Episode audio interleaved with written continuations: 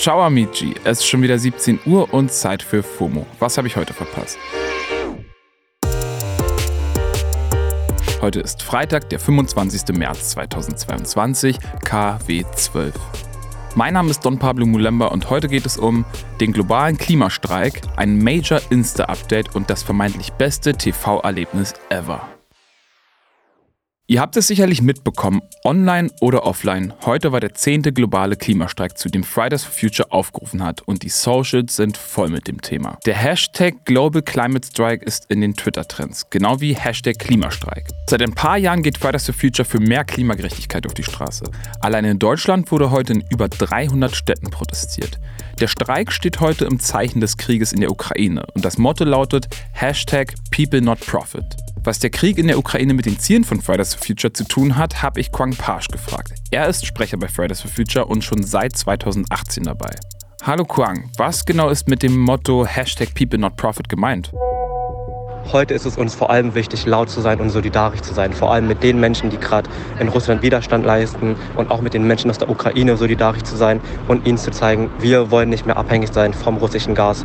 Wir wollen nicht mehr abhängig sein von Autokraten und wir sind gegen Krieg und wir sind für eine friedliche und gerechte Welt. Danke dir, Quang. Außerdem habe ich Klimajournalistin und Buchautorin Sarah Schurmann gefragt, wie die Klimakrise und der Krieg in der Ukraine zusammenhängen. Der Russland-Ukraine-Konflikt zeigt, wie eng die Klimakrise mit anderen Krisen verknüpft ist und das auf unterschiedliche Arten und Weisen. Einerseits heizt dieses Geld, was wir in Gas und Öl stecken, den Krieg mit an, aber auch die Klimakrise uns davon unabhängig zu machen, das jetzt unbedingt sofort ähm, wird helfen, beiden Krisen entgegenzutreten. Dafür Druck zu machen und darauf hinzuweisen, dass wir einfach jetzt in einer Zeit sind, in der wir immer wieder vor multiplen Krisen stehen werden, die wir alle gleichzeitig lösen müssen und wo wir nicht mehr darauf warten können, dass die eine sich löst und wir dann Zeit haben, uns um die andere zu kümmern. Danke dir, Sarah. Okay, krasser Themenbruch, aber das Warten hat endlich ein Ende.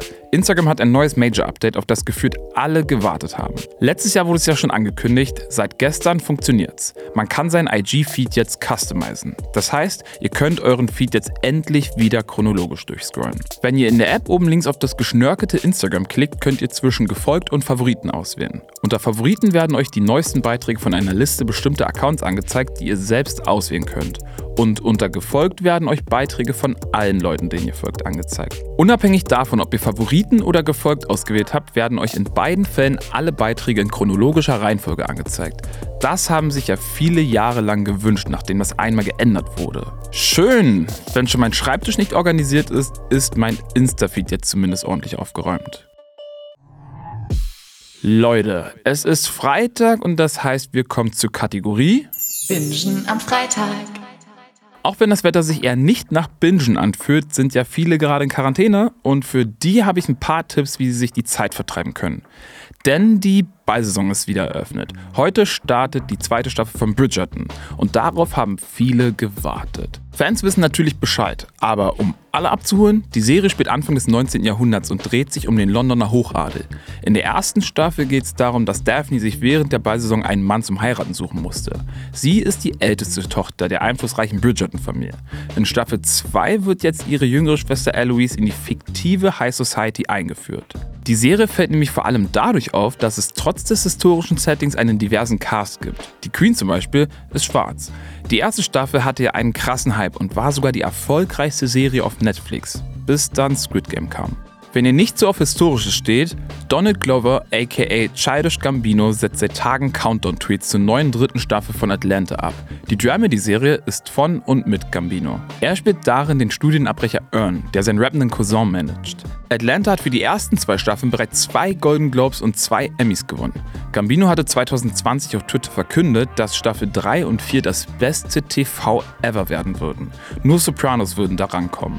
Jo, na da sind wir mal gespannt. Die Episoden sind allerdings noch nicht in Deutschland verfügbar. Die neue Staffel wird dann irgendwann auf Disney Plus laufen. Die ersten beiden Staffeln gibt es ja jetzt auch schon. Also wenn ihr euch auf das vielleicht beste TV-Erlebnis vorbereiten wollt, dann könnt ihr schon mal die ersten beiden Staffeln durchbingen. Ich habe da auch noch einiges nachzuholen. Und da wir schon beim Thema TV-Erlebnis sind, am Sonntag werden die Oscars verliehen. Ob die eigentlich noch so richtig a thing sind und wie es dem Kino geht, wenn gefühlt alle nur noch Serien streamen, darüber spreche ich auch morgen in unserer Samstagsfolge.